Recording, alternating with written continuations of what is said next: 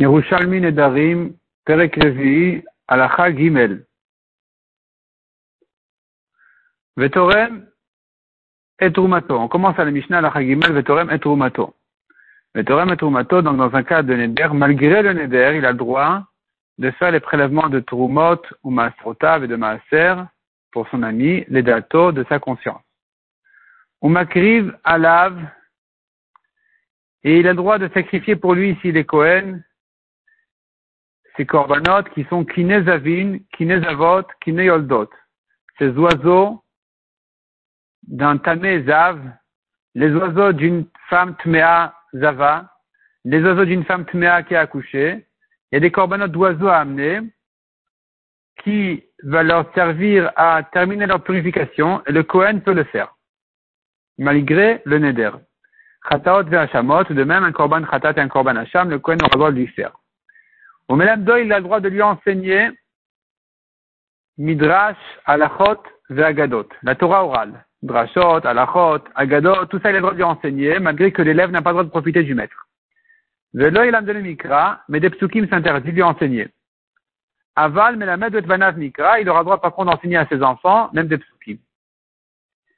Vezan, et Ishtov et Banav, il a le droit de nourrir sa femme et ses enfants, Afalpi, ou Chayav même dans un cas où lui, le moudar, donc celui qui est interdit en éder, a l'obligation de les nourrir. Il doit nourrir sa femme, il doit nourrir sa propre femme, ses enfants. Et là vient son ami et il les nourrit à sa place. Ça ne s'appelle pas qu'il a profité de lui, c'est permis. Ben ben il n'a pas le droit de gaver, de donner à manger au-delà de son besoin, même au-delà de son besoin, à ses animaux. Aussi bien un animal tamé qu'un animal taor.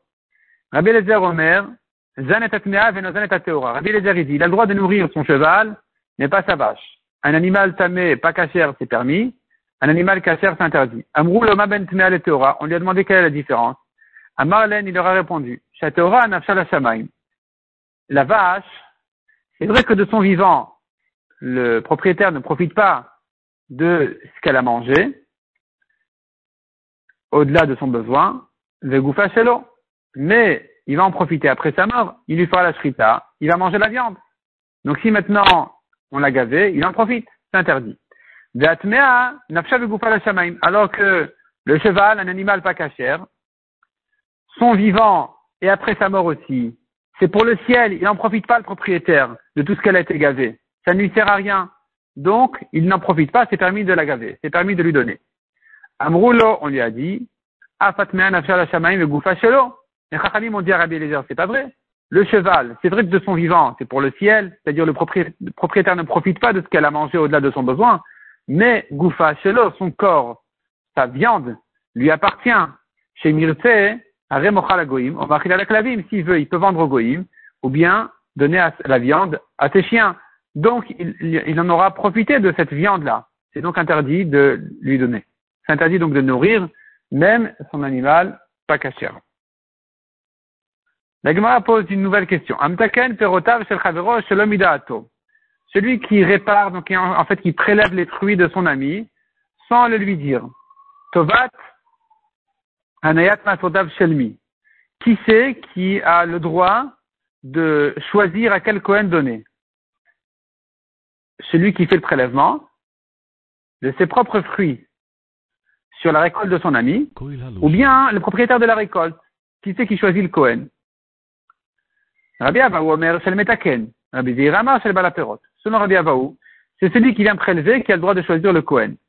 Rabbi Zira, il dit non, c'est le propriétaire de la récolte qui va choisir le Cohen parce que c'est grâce à lui que ça s'appelle de la Touma. Rabbi Zira Kedate. La dit que Rabbi Zira, il va, il suit son avis. Dama Rabbi Zira Rabbi ben. Donc Rabbi Zira dit ailleurs au nom de Resh Lakish. Ifrish Korban Nazir Korban Metzora Shel Chavero. Un homme qui veut, aider son ami. Et il a, il a réservé pour lui le Korban de son ami Nazir, de son ami Metzora. Il a, qui a un, Korban à amener, donc lui, il veut l'aider. Et il a pris ses, ses, animaux à lui pour en faire le Korban de son ami. Hamit Kaper cette Moura. Puisque nous avons une halakha en général à propos de Tumura qui veut dire l'échange d'un Korban. Celui qui dit cette bête-là en échange de ce Korban, les deux sont kadosh. Qui c'est qui a le pouvoir de faire cet échange-là, de dire, de cette moura en question, de dire que la deuxième aussi elle est kadosh, comme la première, ce n'est que le propriétaire du korban, que le Baal korban. Qui est ici celui qu'on appellera le Baal korban? Ce ne sera pas l'ami qui a voulu aider le navire ou le Metzora en lui offrant ses animaux. Non, ce sera le nazir ou le Metzora lui-même, le mitkaper, celui qui, pour qui ce korban est fait, c'est lui qui s'appelle le propriétaire du korban dans, en ce qui concerne la tumura.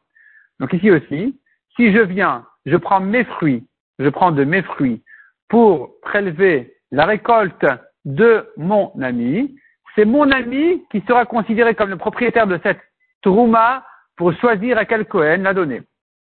Matnit Rabbi Menakish. La Gemara dit que dans notre Mishnah, notre Mishnah, elle discute Elle n'est pas d'accord avec lui, notre Mishnah.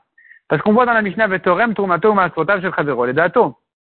Il a le droit de prélever la Tourma, le Maaser de son ami, les dato euh, de, de, sa conscience. Donc si tu me dis maintenant que c'est son ami, le propriétaire de la récolte, qui choisit le Kohen, il se trouve qu'il a profité de lui. Or, il n'a pas le droit, il y a un éder ici. C'est-à-dire comme ça.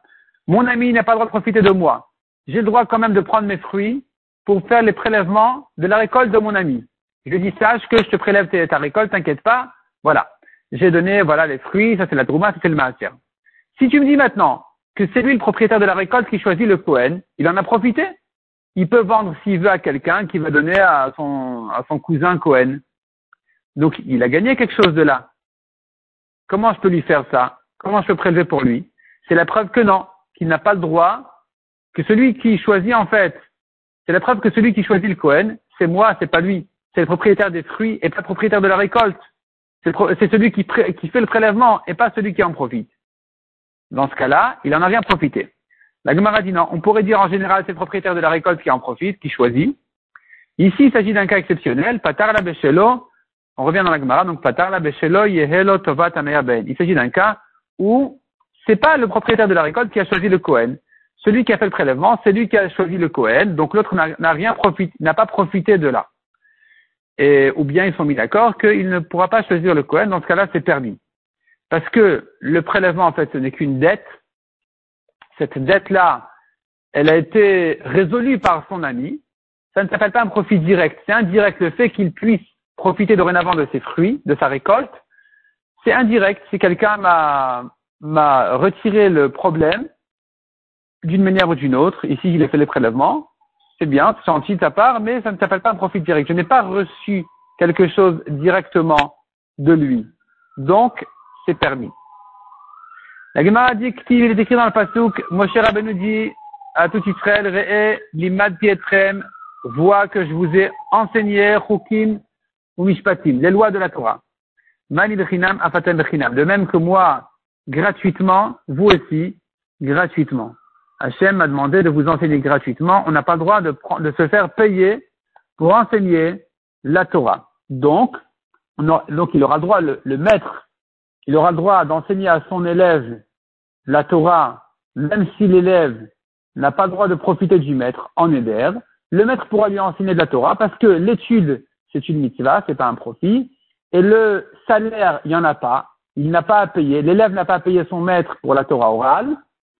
Et donc, même si le maître ne se fait pas payer, c'est pas considéré que l'élève a économisé de l'argent, a gagné quelque chose ici.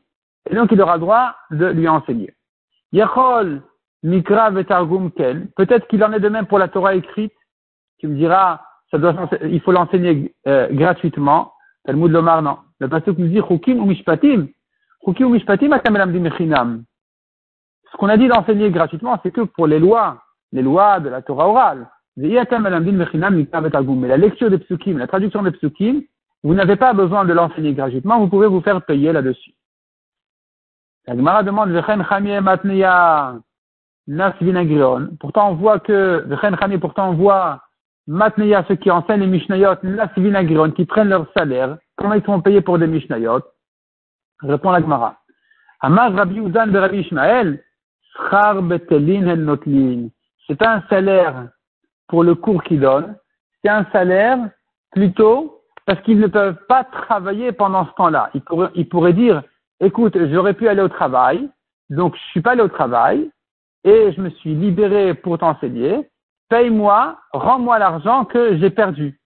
J'ai perdu en ne pas, en n'allant pas au travail, c'est du temps. Donc je me fais payer pour mon temps et non pas pour l'enseignement, pas pour le cours. C'est pour mon temps que je me fais payer. Amar Abizira, dit vrai de cette discussion qu'on a vue dans la Mishnah à propos de gaver son animal. On a vu, si mon ami n'a pas le droit de profiter de moi, je n'ai pas le droit de gaver ces animaux, de leur donner au-delà de ce qui, même au-delà de ce qu'ils ont besoin. C'est interdit selon Chachamim. Selon Rabbi Eliezer, c'est permis pour un animal pas caché. Donc, de là, tu pourrais dire, Zan et Avdo, Veno Zan et Avdo. La même discussion, on l'aura à propos de ces esclaves. Est-ce que j'ai le droit de nourrir les esclaves de mon ami alors qu'il n'a pas le droit de profiter de moi? Un esclave, c'est comme un animal pas caché. Celui, donc, Havon Bayememar, on pensait dire, celui qui dit que la vache, l'animal cachère de son vivant, le propriétaire n'en profite pas, la shalaim c'est au ciel. Mais après sa mort, son corps, il en profite. Vezou, alors qu'un animal pas cachère, il veut puisque son corps comme sa vie, c'est au ciel, le propriétaire ne profite pas de tout ce qu'elle mange, au-delà de son besoin minimum, alors il permet de nourrir l'animal, le cheval de son ami, d'après ce mandama, d'après Rabbi Eliezer, Zanetavdo, il pourra aussi nourrir et donner à manger à son esclave, parce que le, patron n'en profite pas. Par contre, Mandemar, chez Mirte Egoim, oh, Maria Klavim, la Gemara dit, non, en fait, ici, c'est pas une, comparaison avec la discussion. La Gemara repousse la comparaison. La Gemara pensait dire que celui qui permet de, nourrir son cheval, il va permettre de nourrir son esclave. Celui qui interdit de nourrir son cheval va interdire de nourrir son esclave parce que c'est pareil. Le cheval, on mange pas. L'esclave, on mange pas après la mort. Mais la Gemara repousse en disant non. Celui qui dit qu'il est permis de nourrir son cheval parce qu'il en profite pas après sa mort, lui, évidemment, il va permettre de nourrir son esclave parce qu'on n'en profite pas non plus après sa mort. Mais mieux que ça encore. Même celui qui interdit de nourrir son cheval parce qu'il va profiter après sa mort de sa viande, il peut vendre au goyim, il peut donner au chien. Il dit c'est différent. mais ici pour l'esclave, il puisque le patron n'en profite pas après sa mort, il ne va pas le vendre au goyim pour manger sa, chair, ni donner au chien. Dans ce cas-là, zan et abdo.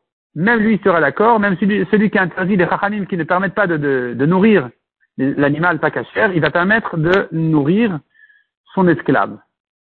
Ashkar Tani, effectivement, on a trouvé une braïta qui disait Zan et. Donc, selon tout le monde, il pourra donner à manger à son esclave au-delà de son besoin minimum parce que le patron n'en profite pas du tout. Au contraire, il a gâté son esclave, il va moins travailler, ça devient un esclave gâté. Donc, de toute façon, le patron ne profite pas de ça, de, d'avoir fait grossir l'esclave, ça ne lui sert strictement à rien. Donc, selon tout le monde, ça sera permis. Même si tu interdis pour son cheval, tu vas permettre pour son esclave. Parce que le cheval, encore, je pourrais peut-être vendre sa viande après sa mort ou donner au chien. Donc j'aurais profité de ce qu'il a été gavé. Par contre, mon esclave, j'ai rien profité de ce qu'il a grossi. Ça ne me sert strictement à rien. Donc ça sera permis malgré le neder.